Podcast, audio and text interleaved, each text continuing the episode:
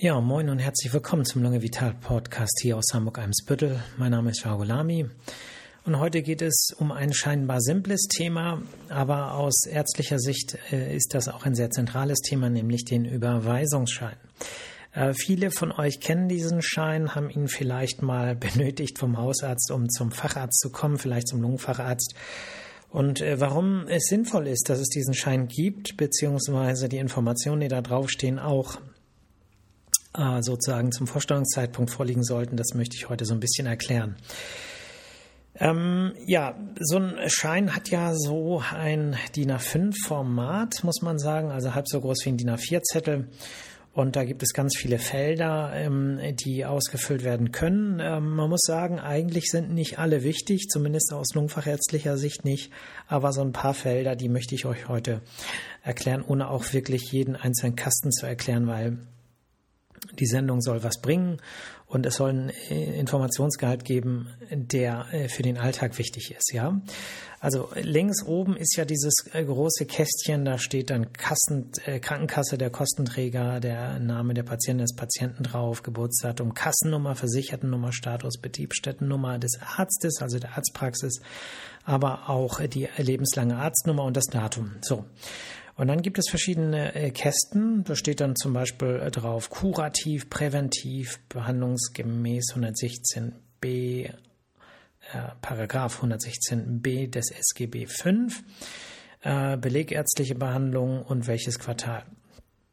So, von dieser obersten Zeile auf dem rechten Bereich wird bei uns praktisch immer kurativ angeklickt. Ja, präventiv kenne ich ehrlich gesagt gar nicht ähm, Behandlung nahe gemäß 116 SGB 5 klicken wir manchmal auch an. Das machen wir immer dann, wenn wir Patienten zum Beispiel in einer Spezialambulanz im UKE oder in Großhansdorf oder irgendwo anders vorstellen. Das heißt, auch die stationären äh, Kolleginnen und Kollegen mit an der Betreuung äh, der Patienten teilhaben sollen. Ne? Das ist äh, der Fall, wenn es zum Beispiel sehr komplexe oder seltene Erkrankungen äh, betrifft, wo wir auch sagen, da haben wir vielleicht nicht so viel Erfahrung und da würden wir gerne ein Zentrum mit einbinden.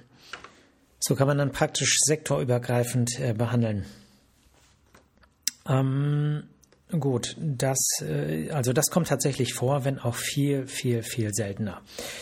Ähm, dann gibt es verschiedene Zahlen darunter, Unfallfolgen, äh, das ist wahrscheinlich für chirurgische Praxen wichtig, für uns nicht so. Äh, die Überweisung an wen, also welche Kategorie Arzt, Röntgenarzt äh, zum Beispiel ähm, oder auch äh, Lungenfacharzt oder Kardiologe und so weiter. Ähm, Moment, ich, mir fällt gerade was ein, muss ich gleich bringen. Ähm, so, musste eben was aufschreiben. Ich kann irgendwie kein Multitasking. So, also ganz wichtige Zeile. Ne? Dann äh, die Frage, äh, es gibt sozusagen in der nächsten Zeile ähm, vier äh, oder drei Ankreuzmöglichkeiten. Ausführung von Auftragsleistung, Konsiliaruntersuchung und mit Weiterbehandlung. Also mit Behandlung und oder Weiterbehandlung. Äh, wichtig, die Auftragsleistung, da ist es so, dass der Kollege, die Kollegin, die diese Untersuchung anmeldet, eigentlich nur diese Untersuchung haben möchte. Ne? Das heißt, ähm, der äh, ausführende Arzt oder Ärztin, äh, der für die ist es dann ähm, eigentlich nicht mehr die Aufgabe, die Notwendigkeit zu überprüfen. Die Wirtschaftlichkeit muss gewährleistet sein. Darauf muss auch die ausführende Praxis äh, achten. Äh, und wenn das irgendwie totaler Quatsch ist, dann sollte man Rücksprache halten und etwas anderes vorschlagen. Man darf aber streng genommen nichts anderes äh, machen als das, was dort, wozu man beauftragt worden ist. Ne? Das heißt, ähm, man muss es eigentlich nicht mehr überprüfen. Äh, aber äh, wenn es doch sehr viel teurer ist, im Klartext gesprochen, dann sollte man es doch überprüfen und gegebenenfalls Rücksprache halten. Kommt sehr, sehr selten vor. Was manchmal vorkommt hier bei uns, ist, dass äh, andere Arztpraxen eine Blutgasanalyse haben möchten. Weil Blutgasanalysegeräte, äh, das gibt es kaum in anderen Praxen. Das haben in der Regel nur äh, lungenfachärztliche Praxen. So, Konsiliaruntersuchungen äh, sind Untersuchungen, wo ausschließlich eine Diagnostik gefordert ist. Ne? Das heißt, man schickt die Patienten wohin und möchte ein Ergebnis haben. Man möchte aber eigentlich nicht, dass die äh, Arztpraxis oder die Kollegin der Kollege sich in die Therapie einmischt, sondern die sollen ein Ergebnis geben und darüber soll es einen Bericht geben. So, und das, was eigentlich so Standard ist, das, was am häufigsten ähm, äh, angekreuzt wird, ist mit Weiterbehandlung oder Mitbehandlung. Ne? Das bedeutet letztlich, dass die diagnostische und äh, therapeutische Tätigkeit sozusagen übergeben wird. Das heißt, so vereinfacht gesagt, kümmere dich mal, ne? regel mal, guck mal, äh, dass du das untersuchst, was du untersuchen musst und äh, schlag das vor an Therapie, was du für richtig hältst, damit es dieser Patientin, diesem Patienten besser geht. Ja? Ja, dann gibt es eine Zeile drunter, noch ein Kästchen, ähm, eingeschränkter Leistungsanspruch gemäß Paragraph 16 Absatz 3a des Sozialgesetzbuches 5. Ja, das kreuzen wir praktisch nie an. Ähm, ich habe mich da jetzt schlau gemacht äh, im Vorbereiten auf die Sendung. Also es betrifft wohl äh, Versicherte der Künstlersozialversicherung, äh, also Beitragszahler nach dem Künstlersozialversicherungsgesetz. Äh, wenn die mit Beiträgen im Rückstand sind und trotzdem behandelt werden sollen, dann muss man streng genommen das ankreuzen. Ne? Ist hier bei mir zumindest äh, noch nicht äh, vorgekommen. Gut, und dann kommen die großen Felder, ja? das heißt die untere Hälfte quasi des Überweisungsscheines, da ist die Diagnose, die Verdachtsdiagnose muss darauf ähm, ja, zum Beispiel, äh, wenn wir jetzt ähm, in der Untersuchung äh, den Verdacht haben, dass jemand zum Beispiel einen Tumor hat, dann schreiben wir da zum Beispiel rauf Verdacht auf Bronchialkarzinom oder unklare Verschattung ähm, und äh, da, äh, damit verbunden ist im Prinzip auch so ein bisschen die Fragestellung. Ne? Da schreiben wir dann dahinter bitte Abklärung. Ist das ein Tumor äh, oder gibt es vielleicht auch äh, Gründe dafür, dass die Lunge schlechter Sauerstoff aufnehmen kann? Haben wir Hinweise für eine interstitielle Lungenerkrankung, für eine Sarkoidose? Dann schreiben wir das da im Prinzip auch rein. Die Zeile darunter, da geht es um Befunde und Medikamente, also Therapie. Und da ist es so, dass ähm, man dann eben auch reinschreibt, was man vielleicht schon an Untersuchungen äh, gemacht hat. Ne? Das heißt, äh, Vorinformationen, ähm, wenn jetzt zum Beispiel äh, bestimmte Untersuchungen schon gemacht wurden, ne? zum Beispiel ein Ultraschall ist gemacht worden, jetzt geht es darum, ein Röntgenbild zu machen, ne? dass man das weiß als weiter behandelnde Kollegin oder Kollegen. Wenn bestimmte Medikamente gegeben werden, kann das auch einen Einfluss auf die Diagnostik haben. Das heißt, wenn äh, der Überweisungsschein gut ausgefüllt ist, dann steht da auch drauf. Hat jemand zum Beispiel antiallergische Tabletten bekommen, dann weiß man eben, dass man ähm, an dem Tag, wenn das ein Tag vorher noch eingenommen wurde, keinen Allergietest macht, weil das das Ergebnis verfälschen kann. Insofern auch äh, die medikamentöse Therapie äh, kann eben wichtig sein und sollte idealerweise mit draufstehen. Ne?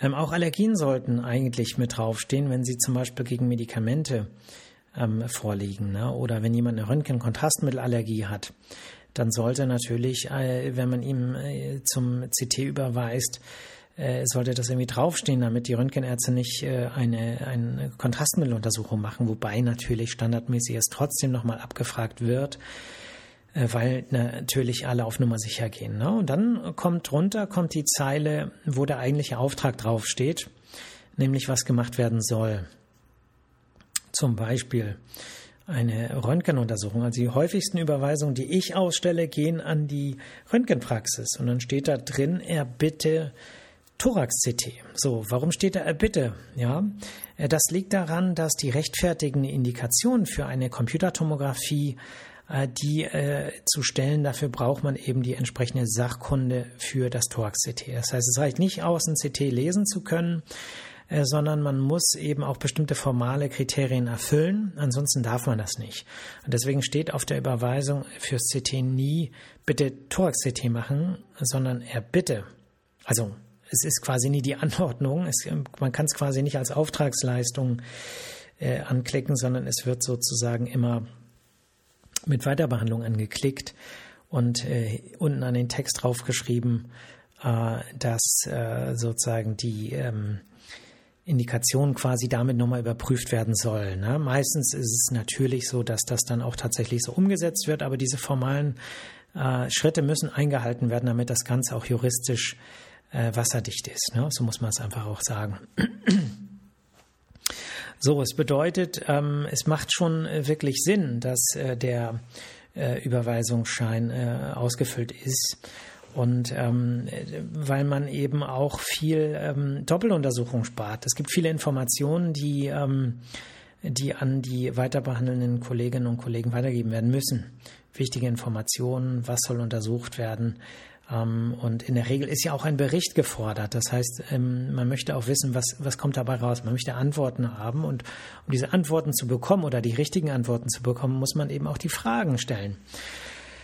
Und äh, was wir eben oft auch erleben, ist, dass Überweisungsscheine nicht ausgefüllt sind. Ja, das heißt, dass da eigentlich nichts drinsteht. Da steht ein Pneumologe. Ich kann das zum Teil verstehen, weil das System, das liegt dann nicht an den einzelnen Kolleginnen oder Kollegen, sondern das System lässt einfach wenig Zeit. Und dann wird natürlich häufig an der Stelle gespart, was aber an anderer Stelle dann wieder mehr Arbeit macht, ne? weil man eben häufig Sachen doppelt untersucht. Ne? Es ist ja auch nicht so, dass alle Patientinnen oder Patienten so kommunizieren können, dass man auf jeden Fall weiß, was wurde gemacht, was wurde nicht gemacht. Ne? Oft geht das nicht aus sprachlichen Gründen oder aus anderen Gründen. Und dann äh, sagt man, oh, okay, müsste man vielleicht nochmal das untersuchen und dann hat jemand vielleicht das schon bekommen. Und man macht es doppelt. So, und das heißt letztlich, dass die Versicherten quasi dann äh, auch äh, quasi doppelte Untersuchungen bezahlen. Und das kommt, denke ich, sehr, sehr oft vor, gerade wenn äh, eben solche Übergaben, der Überweisungsschein ist ja auch so ein bisschen äh, zumindest eine, ähm, ja, eine Übergabe und auch ein äh, sehr wichtiges Dokument, um dann eben Ressourcen äh, nicht zu verschwenden. Ne?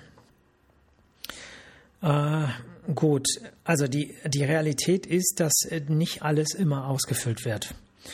Und ähm, was noch äh, häufiger ähm, das Problem ist, dass, die, dass es gar keine Überweisung gibt. Weil ähm, wir ja häufig ähm, Termine online, also ein, ein, ich würde sagen, 20 Prozent unserer Patientinnen und Patienten äh, nehmen sich die Termine online. Und wenn da kurzfristig ein Termin frei ist, dann äh, gibt es vielleicht gar keinen Überweisungsschein, weil man es gar nicht geschafft hat, vorher äh, einen Überweisungsschein aus der Hausarztpraxis zu holen. Also das kommt zum Beispiel häufig vor. Ähm, man kann aber auch sagen, dass ähm, der Sinn des Überweisungsscheins nicht nur die Informationsweitergabe ist, sondern ein Sinn des Überweisungsscheins ist es auch, eine gewisse hm, schonende, einen gewissen schonenden Umgang mit den wirtschaftlichen Ressourcen äh, und Kapazitäten äh, durch diese Wege äh, zu erreichen. Ne? Das heißt, man möchte eigentlich, dass jemand, der Husten hat oder schlecht Luft kriegt, erst einmal in der entsprechenden Hausarztpraxis vorstellig wird und dass man dann mit den Möglichkeiten, die man da hat, äh, das erstmal untersucht und erst dann, wenn der Hausarzt, die Hausärztin nicht weiter weiß und sagt, so, jetzt äh, kommen wir nicht weiter, jetzt musst du zum Spezialisten gehen. Dann soll der Überweisungsschein sozusagen die Tür zum Spezialisten sein. Praktisch muss man sagen, da die Abrechnung auch ohne Überweisungsschein in den meisten Fällen möglich ist, ähm, und Patienten eben häufig sagen, ich spreche jetzt mal O-Ton, das ist nicht das, was wir denken, aber was Patienten oft denken, ach, ich gehe gleich zum Spezialisten, der kann es besser untersuchen, ist natürlich so ein bisschen so eine egoistische Einstellung, äh, weil letztlich äh, muss man einfach nur rechnen, ne? wie viele, Arztpra wie viele Lungenarztpraxen gibt es in Hamburg. Also Vertragsarztpraxen kann man sagen etwa 20, vielleicht 21.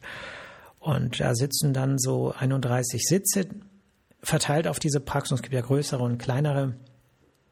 Und äh, wenn man jetzt mal so durchrechnet, Praxis und Einwohner, dann ist man als äh, Lungenarztpraxis ungefähr für 100.000 Einwohner äh, von, von Hamburg verantwortlich. So, und jetzt kann man sich vorstellen, wenn jeder Einwohner, jede Einwohnerin, die sagt, oh, ich gehe mal zum Lungenarzt, der kann das viel besser untersuchen, dann zum Facharzt direkt geht, dann sind wir blockiert. Und ein großer Teil dieser Patienten könnte vielleicht auch ambulant hausärztlich behandelt werden und das Problem könnte gelöst werden. Das heißt, die Kanäle, die Slots in der Lungenarztpraxis werden dann vielleicht für die Patienten frei und auch kurzfristiger frei, die dann sagen, äh, wo, die Hausärzte eben nicht weiterkamen. Ne? Das heißt, mm, es wäre auch, was Ressourcen schon angeht, wichtig, diesen Überweisungsschein vorher zu besorgen. Aber es heißt nicht, oh, ich gehe mal eben vorbei und hol mir den, sondern es heißt, erstmal sich behandeln zu lassen und das Problem versuchen lassen, hausärztlich zu lösen. Und erst wenn das nicht klappt, dann soll die Hausarztpraxis sagen, ich komme nicht weiter, hier ist der Überweisungsschein, das ist das Ticket zum Spezialisten. Ne? Wird leider häufig nicht so gelebt. Ne? Das heißt, dann so eine Person, ich habe keinen Überweisungsschein, aber ich reiche einen nach. Ne? Manchmal ist es natürlich so, dass der Termin beim Hausarzt schon so lange her ist, dass der Überweisungsschein abgelaufen ist. Ne? Der gilt ja in dem Quartal, wo er ausge, wo ausgestellt wurde und in dem Quartal danach. Und wenn, er, wenn die Wartezeit, was ja manchmal vorkommt, länger als ein halbes Jahr war, dann ist der in jedem Fall abgelaufen und da braucht man einen neuen. Und dann ist es natürlich so, dass man den nachreicht. Ne? Aber es sollte vorher eine Vorstellung in der Haushaltspraxis laufen, weil es einfach schneller geht. Man kriegt dort schneller Termine. Äh, man äh, kann dort äh, sich eventuell in einer Notfallsprechstunde vorstellen, auch ohne Termin mit einem Haufen Geduld. Aber das ist so, dass es, so möchte es das System eigentlich haben. Ne? Und ähm, ja, da muss jeder einfach gucken, wie, wie, wie, sieht, wie sieht man das selber und hält man sich vielleicht auch an diese Spielregeln oder gibt es da vielleicht Anlass umzudenken. Ja, es gibt auch Fälle, wo der Überweisungsschein abrechnungstechnisch wichtig werden kann. Und zwar immer dann, wenn DMP-Patienten, DMP ist ja das Disease Management Programm, wir führen ja Patienten häufig fürs Asthma und für die COPD. Aber es gibt ja auch Patientinnen und Patienten, die keinen äh, Termin oder keinen Platz bei einer Facharztpraxis äh, bekommen haben, was ähm, den DMP-Kontrolltermin angeht. Und die werden dann teilweise zu uns geschickt, so zwischendurch, ne, nach dem Motto, so, ihr könnt ja ein bisschen mehr untersuchen, wie ist es denn? Und wenn diese Patientinnen oder Patienten im DMP-Programm sind, dann müssen die im Prinzip mit dem Überweisungsschein kommen, weil wir dann auch nur die DMP-Pauschale äh, mit bei uns abrechnen können. Also da spielt tatsächlich der Abrechnungsschein, äh, der Überweisungsschein auch für die Abrechnung eine Rolle. Ne? Oder Patienten, die im hausarztzentrierten Modell behandelt werden, auch die brauchen im Prinzip eine Überweisung, nicht von uns aus, aber von hausärztlicher Seite aus, um äh, bestimmte Dinge eben auch abrechnen zu können. Ne? Das ist Teil des äh, Vertrages. Gut, ja, was sind so die häufigsten Überweisungen, ähm, die hierher kommen? Ne? Also wo, von wo werden Patientinnen und Patienten hierher überwiesen? Also das häufigste ist natürlich vom Hausarzt. Ne? Das heißt, Patienten haben Husten, kriegen schlecht Luft äh, oder haben vielleicht sogar einen Fleck auf dem Röntgenbild der Lunge. Und ähm, dann soll das näher abgeklärt werden. Ne? Und ähm, das ist so der häufigste Grund, warum Patienten zu uns überwiesen werden. Äh, an zweiter Stelle würde ich sagen, sind die Hals-Nasen-Ohrenärzte sorry, die, ähm, muss man einen Schluck trinken.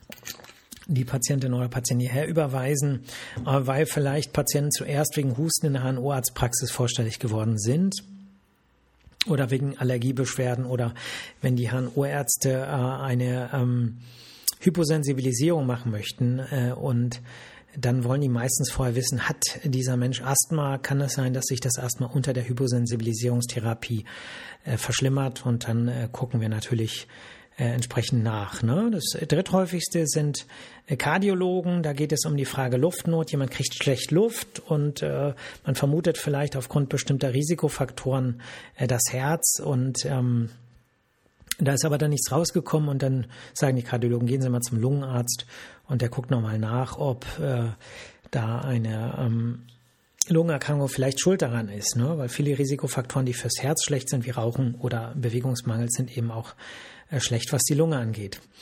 Äh, an vierter Stelle würde ich sagen, stehen die Rheumatologinnen und Rheumatologen. Ähm, da geht es meistens um die Frage, gibt es eine Beteiligung der Lunge an systemischen äh, rheumatischen Erkrankungen ähm, oder gibt es vielleicht Hinweise auf eine Tuberkulose bei geplanter Therapie mit Biologika?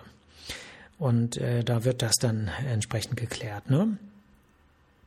Ja, wohin überweisen wir? Ich würde sagen, mit Abstand am häufigsten äh, zu einer Röntgenpraxis aufgrund von Computertomographien. Ne? Also ein CT äh, des Brustkorbs, äh, meistens mit der Fragestellung, gibt es Hinweise auf ähm, ja, tumorverdächtige Läsionen, wenn es im Röntgenbild was Auffälliges gab Oder wenn wir unklare ähm, Einschränkungen der Sauerstoffaufnahmekapazität haben, dann geht es um die Frage, gibt es Erkrankungen des Lungengewebes? Gibt es vielleicht äh, Zeichen für eine äh, Fibrosierung? Gibt es vielleicht ähm, Zeichen für ein sogenanntes Lungenemphysem? Das sind ja alles Themen, die wir hier schon im Podcast behandelt haben. Also wer jetzt sagt, hä, ich verstehe nur Chinesisch, hört euch mal die eine oder andere Folge äh, zu diesen Themen an.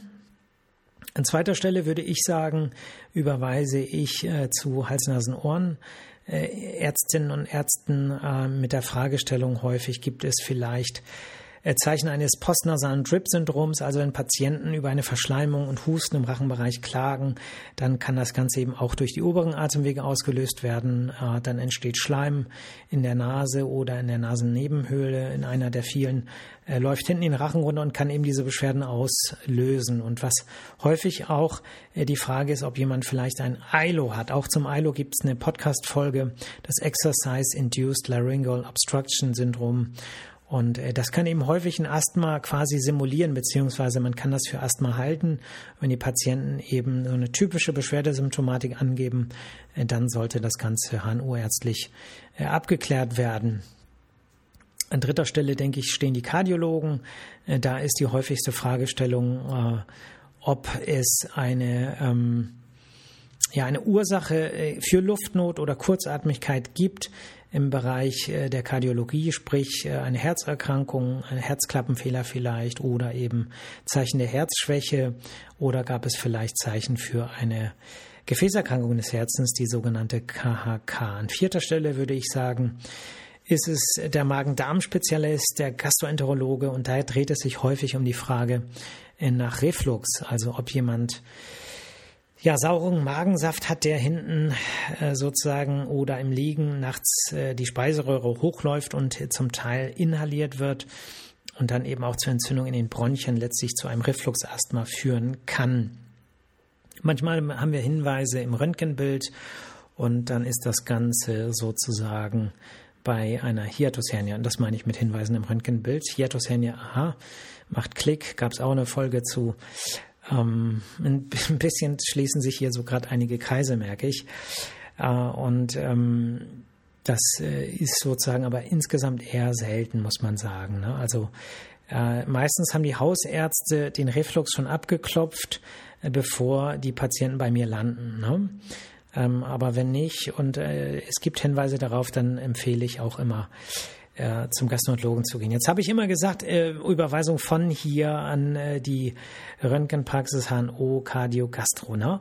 Also man muss sagen, so direkt überweisen wir ja eigentlich immer nur in die Röntgenpraxis. Ne? Äh, was jetzt die anderen Kolleginnen und Kollegen angeht, ähm, äh, also sachgemäß ja, ne? aber praktisch läuft es anders. Wir stellen keine Überweisungsscheine aus an den HNO-Arzt, an den Kardiologen, an den Gastroenterologen. Wenn wir das machen würden, dann würden uns irgendwann die Hausärzte keine Patientinnen oder Patienten mehr schicken, weil alle böse auf uns wären. Weil der Manager, die Managerin für die gesundheitlichen Belange aus ärztlicher Sicht sollte ja die Hausarztpraxis sein. Ne? Und wenn wir jetzt von Facharzt an den nächsten Facharzt schicken und so weiter, dann kriegen die das ja gar nicht mit. Ne? Und dann äh, gibt es so zwei Köpfe, die sich den Kopf zerbrechen und das ist nicht klug. Ne? Klug ist die Information von uns mit einem Bericht als ähm, mit Empfehlungen, zum Beispiel HNO-ärztliche Empfehlung äh, empfohlen, kardiologische, gastroenterologische. Wir schreiben das in den Bericht rein. Ja, wir überweisen die quasi nicht. Aber ähm, da heute das Thema Überweisung ist, ähm, letztlich ist es ja ein Weiterverweisen, auch wenn es nicht die formale Überweisung ist, die wir ausstellen, weil wir natürlich auch mit allen Kolleginnen und Kollegen ein bisschen Politik machen müssen. Wir möchten, dass nicht nur unsere Patienten zufrieden sind, sondern auch die Einweiser, äh, nicht Einweiser, die Überweiser. Ne? ne? Unterschied zwischen Einweisung und Überweisung ist allen klar, ja?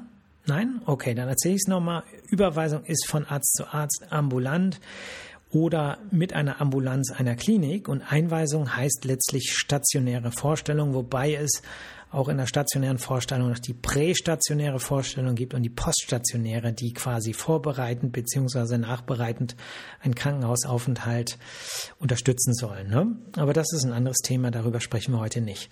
So, die wichtigste Überweisung oder der wichtigste Hinweis geht aber an die Patientin, den Patienten selbst.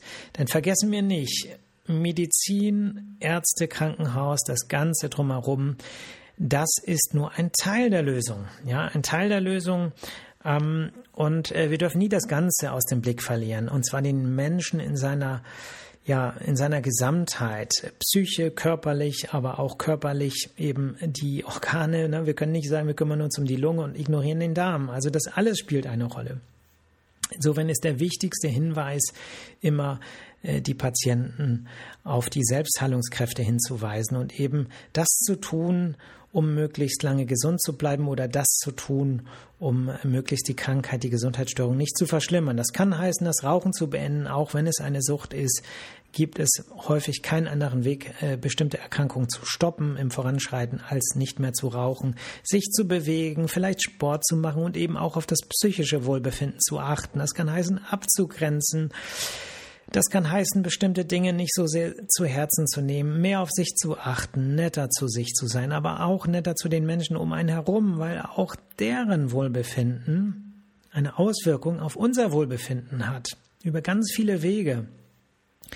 Das heißt, ähm, letztlich ne, sind wir wieder bei der Ordnungstherapie, äh, darauf zu achten, dass alles in einem gewissen Gleichgewicht ist und dieses Gleichgewicht führt dann automatisch zu psychischem Wohlbefinden, es führt zu körperlichem Wohlbefinden, wenn es das Gleichgewicht zwischen Bewegung und Regeneration ist, zwischen Sport und Erholung und ähm, eben auch äh, zwischen den Menschen selbst, ne? zwischen Beziehungen. Beziehungen sollten ausgeglichen sein. Es sollte es sollte beiden gleich gut gehen oder allen dreien oder keine Ahnung wie viele. Ähm, ich glaube, ähm, ich glaube, ihr wisst, was ich damit sagen will. Ja, ich erzähle das ja quasi immer.